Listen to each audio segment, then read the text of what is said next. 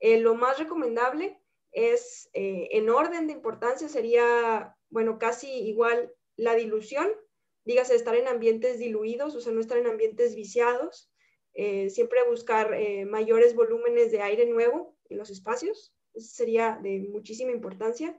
El segundo sería el filtrado. filtración sería ya a nivel EPA, que son los que se usan en quirófanos prácticamente es un filtrado pues muy, muy cerrado, que eso va, a evitar que pasen las, las partículas, los patógenos.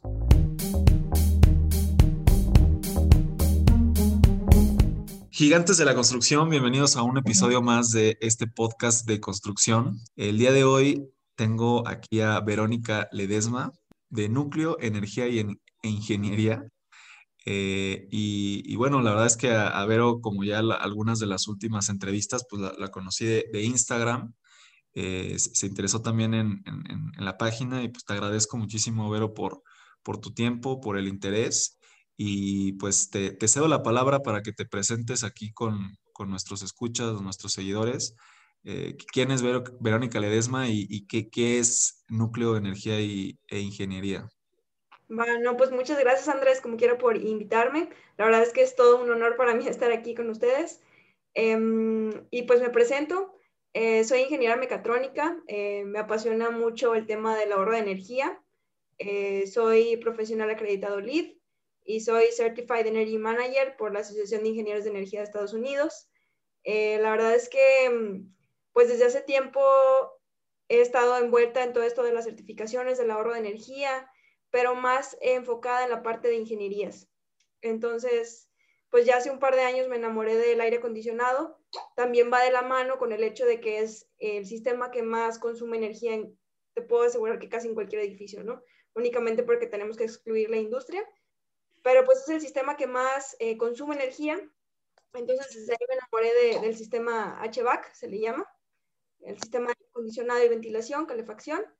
Eh, y tenemos como, tengo un especial enfoque en esta especialidad, este, para buscar optimizar el sistema y buscar también ahorros de energía. Pero en general me apasiona muchísimo todo el tema global del ahorro de energía en edificios. Ok, muy interesante. Fíjate que yo te voy a porque acabo de leer este libro que te lo recomiendo muchísimo. No sé si lo has, si lo has visto de Bill Gates. Te lo recomiendo muchísimo si te gusta este tema. Justamente habla de, cuáles son, mucho libro es cuáles son todas las fuentes de, producción de gases de, efecto invernadero. Y bueno, sí, bien decía, la primera es la producción de energía, la segunda es la producción, la industria, eh, sobre todo el acero, el concreto y el plástico, que pues es parte de los productos de construcción. La tercera es el transporte, honestamente ahorita se me va a lo mejor la cuarta, pero creo que la quinta es justamente el, aire acondicionado. Y como el, planeta está calentando, pues cada vez vamos a necesitar más, eh, más aire acondicionado en, lugares como en Ciudad de México. Digo, en Monterrey es como más común, pero en Ciudad de México, que solía ser algo como más frío, pues recientemente ya estamos necesitando acá también el, aire acondicionado y pues eso es, un, es un tema complejo ahí. Parte de Bill Gates dice que tenemos que pasar de 51 mil millones de metros cúbicos de, de gases de efecto invernadero a cero. Si no, vamos a extinguirnos como especie. ¿Cómo ves? No, pues sí, está un poquito difícil este, llegar a cero, pero digo, ahorita ya muchos sí están ya poniendo interés de su parte, los net zero y todo esto, que buscan como un balance entre, pues consumo tanta energía, pero esa misma la tengo que generar este, de renovables, eh, buscar ese balance, pero la verdad es que llegar a cero, pues sí, ahora sí que está. Sí, lo que él dice es que obviamente tenemos que seguir produciendo gases, pero tenemos que generar sistemas que limpien esos gases, ¿no? Este, creo que ahí mencionaba el nombre de uno que no, no lo recuerdo. Pero bueno, pero me arranco con las cinco preguntas que tenía preparadas. Eh, digo, la primera, no sé, eh, ya nos dijiste que, que, el sistema de aire acondicionado es el que más consume, no sé si nos quieras dar un poquito más información al respecto, pero la pregunta tenía que ser, que ver justamente con los sistemas, ¿no? ¿Cuáles son los, los sistemas que más consumen energía? Y a lo mejor si nos platicaras brevemente eh, cómo se puede reducir de, cierta forma ese consumo energético. Ah, pues mira, em, casi en cualquier proyecto, ya sea comercial o residencial, lo que más va a consumir es el, aire acondicionado. En industrias, que pues aquí se da mucho en la industria, mm, pues va a ser el proceso, ¿no? Entonces esa parte pues siempre va a ser lo que más consume el proceso. El segundo en la industria sería el aire acondicionado. Ya serían eh, pues específicamente técnicas para ahorrar energía, hablando del sistema de aire acondicionado. Lo que más consume el aire acondicionado siempre van a ser los compresores. Este, entonces buscar eh, la eficiencia en los compresores, este, que sean variables, y o también buscar técnicas de ahorro de energía en el sistema global de, ventilación, por decir, obviamente extraer este, directamente de donde se está generando el calor, buscar sistemas, dígase, recuperación de energía, este, si se está extrayendo eh, aire ya acondicionado, buscar aprovecharlo con un recuperador de energía, este, que haga un intercambio de, calor con el aire nuevo que se va a inyectar al edificio este, y es, son como de las técnicas más usadas, más eh, sencillas que se pueden aplicar casi en cualquier proyecto. Oye, pero y ahorita se me ocurre en el tema del aire acondicionado, no sé si nos puedes platicar un poquito de, cómo está el tema con el coronavirus, o sea, que, se habló mucho de que si se recirculabas el aire, ¿cuáles, ¿cuáles son los que ya no se pueden usar o que ya no se recomienda usar por este tema? ¿Y cuáles son los que, los que sí quedaron como, como aprobados para, para esta post, post pandemia. Sí, pues es algo que también he estado atacando un poco porque de, pronto surgieron como muchas personas que pues están vendiendo equipos que incluso no sirven de nada este, con tal de venderlos. Eh, yo siempre les recomendaría que acudan a las páginas oficiales del ASRAE o de la CDC, que, que ya dicen paso a paso qué sirve y qué no. Eh, lo más recomendable es, eh, en orden de importancia, sería, bueno, casi igual la dilución, dígase estar en ambientes diluidos, o sea, no estar en ambientes viciados, eh, siempre buscar eh, mayores volúmenes de aire nuevo en los espacios, eso sería de muchísima importancia. El segundo sería el filtrado. Eh, filtración sería ya a nivel EPA, que son los que se usan en quirófanos prácticamente. Es un filtrado pues muy, muy cerrado, que eso va, va a evitar que pasen las, las partículas, los patógenos. Este, y pues también por ser un, filtro muy cerrado, por decirlo de manera sencilla, muy pocos equipos lo pueden eh, instalar o soportar la caída de presión que, te causa este filtro. Si no se pueden poner este filtro cepa en sus sistemas, venden este, sistemas individuales que, ah, yo puedo poner aquí mi, filtro EPA que está recirculando el aire y lo está limpiando. Eso sería otro de lo recomendable. Y ya después de eso, todo lo demás serían eh, filtros que en realidad no, está, no te aseguran mucho su, que funcionen. Por decir, muchos empezaron a, poner luz UV, que sí, o sea, sí, sí inactiva el patógeno, pero no es así de sencillo como decir, ah, ya puse una luz UV, ya va a inactivar el, el patógeno, sino que tienes que estar seguro que el aire esté expuesto a, la luz UV por tanto tiempo. Entonces, si, el aire va más rápido y no duró ese tiempo expuesto a la luz, no te va a servir de nada. Y es algo que muchas personas no están tomando la cautela de, checar. Entonces, es ah, a cuánta velocidad va el aire en este ducto. Este, ah, ok, entonces hay que poner a lo mejor luz en tanta extensión para que dure ese tiempo, ¿no? Este, o subir la intensidad de la luz UV que van a poner este, y eso es parte de. Oye, nada, ¿puedes repetir cuáles son las páginas donde viene toda esta información? Sí, se de el ASRAE, se escribe A-S-H-R-A-E, o la del CDC. CDC. o algo así. Buenísimo.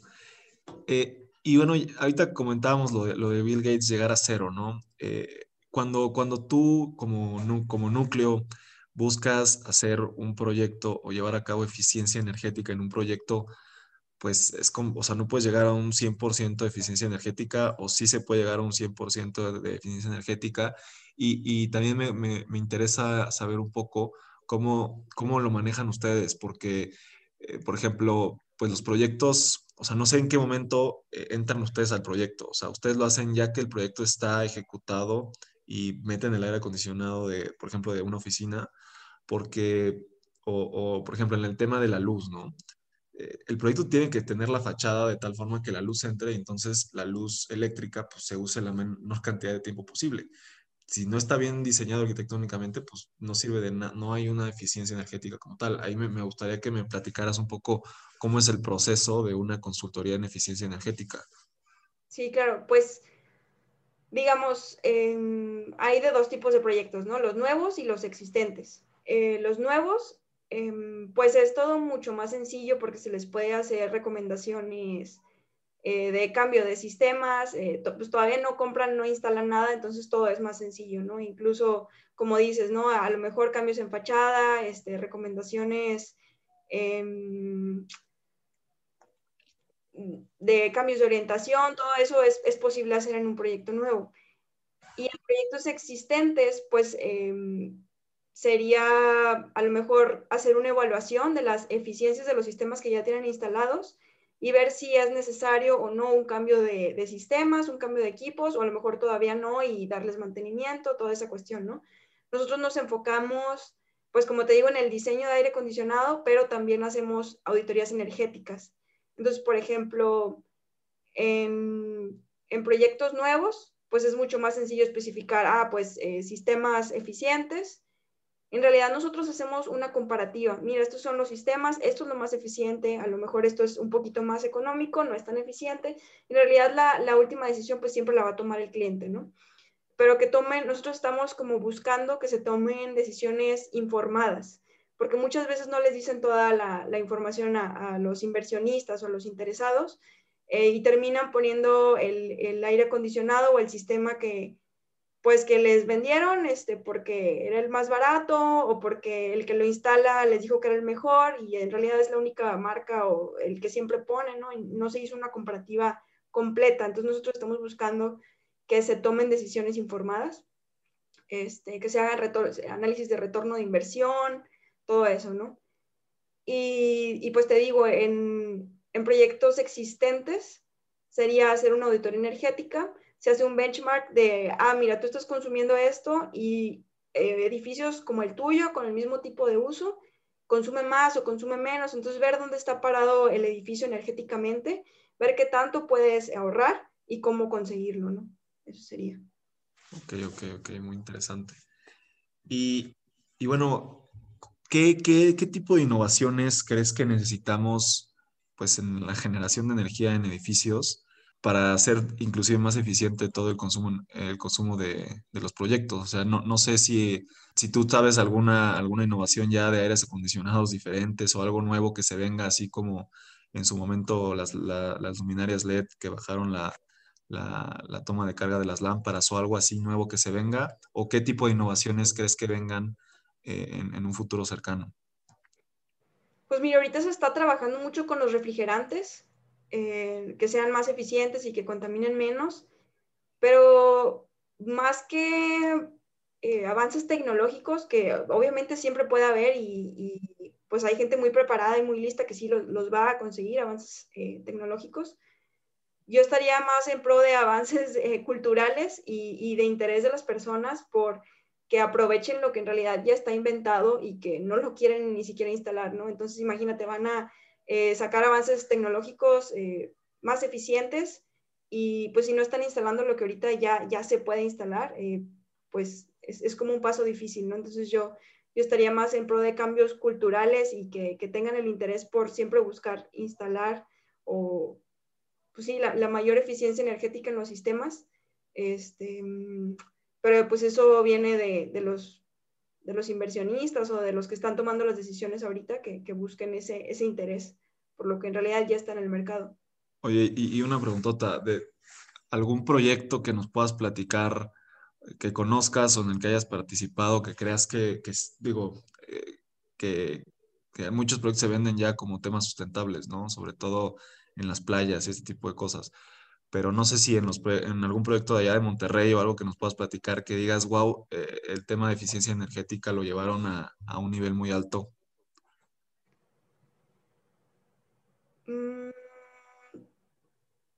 Pues, em, por ejemplo, una pues empresa global que, que es está top de energía sería Lego, por ejemplo. Este, la verdad es que sí se enfocan muchísimo en, la eficiencia energética e incluso ahorita ya desde el 2019, creo, eh, producen más energía renovable de la que consumen a nivel global y están buscando metas bastante ambiciosas, dígase para el 2023, eh, todos sus empaques tienen que ser eh, reciclables, hechos de material sustentable, eh, todo eso, ¿no? Y tienen, tienen metas muy, muy ambiciosas, ahorita no me los recuerdo así, pero yo creo que esa sería de, de mis empresas más a seguir, ¿no? Modelo a seguir. Ok, ok, muy interesante. Y, y, y bueno, Vero, eh, me, gustaría que platicaras un poco más a detalle de núcleo, no sé, de algo de, sus experiencias. Ya nos dijiste que se enfocan o, al menos eh, mucho en la parte de aire acondicionado, pero no sé si, si nos quieras hablar un poco más de sus servicios, sus beneficios, eh, su diferenciación a lo mejor con, con, con este tema de la, de la, eficiencia energética. Pues nosotros en realidad nos dedicamos a tres servicios que son nuestro, pues nuestra base. Eh, son las auditorías energéticas, el diseño de aire acondicionado y el commissioning. El commissioning pues también eh, va muy de la mano con todo lo que es el ahorro de energía, ¿no? Es revisar las ingenierías, buscar mejoras en la eficiencia energética, este, hacer comisionamientos y son sistemas ya instalados. Y bueno, pues eh, sí ha sido un poco, por decirlo de alguna manera, picar piedra, porque como nos enfocamos únicamente en el diseño de aire acondicionado, muchos están ya acostumbrados a que el que hace el diseño es el mismo que te lo instala. Entonces, eh, nosotros no vendemos equipos ni los instalamos para mantenernos deslindados de esa parte, ¿no? Para no tener conflicto de interés. De que no, pues si yo vendo equipos, pues te voy a decir que, los mejores equipos son los que nosotros vendemos, ¿no? Que nosotros instalamos.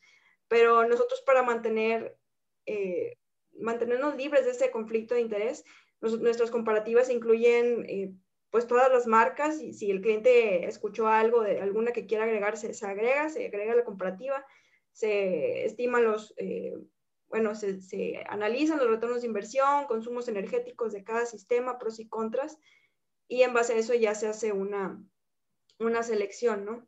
Este, mm, pues nos hemos dedicado mm, en los últimos meses Em, a, realizar auditorías energéticas en, la industria. Este, ahorita pues no, no, sé si tengo el permiso de decir de, por parte del cliente de la industria, pero es, es una industria pues multinacional. Este, y ahorita estamos participando también como commissioning en una torre nueva aquí de Monterrey, se llama Icon Tower, es una torre de 31 niveles, está buscando certificación LEED, nosotros, estamos apoyando en toda la parte de, revisión de ingenierías, mejoras de eficiencia energética. Este, y también ahorita estamos eh, muy enrolados en el diseño de HVAC en hospitales. Entonces, pues es también parte de, eh, pues que estén bien diseñados para evitar más este, la propagación de, la pandemia, ¿no? Si estamos poniendo mucho, mucho énfasis en, en un buen diseño de ventilación y todo eso.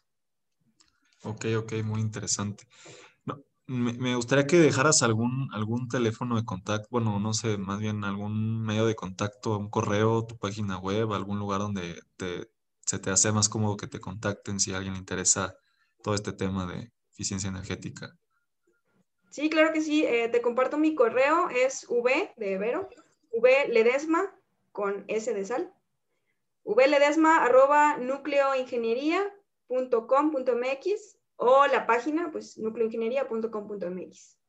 Igual, yo también estoy como muy en pro de, em, pues, buscar la eficiencia en general, o si tienen alguna duda en, general que yo les pueda ayudar, de que les haya surgido algún proyecto que estén llevando, con confianza, contáctenme y yo con gusto los voy a apoyar sin compromiso. Pero hay una preguntota, en, en proyectos, eh, bueno, en estos servicios que tú ofreces, me imagino que en el commissioning sí tienes que estar físicamente, pero en todo lo demás, pues, con los planos es más que suficiente para que lo hagas, ¿no? ¿O cómo funciona?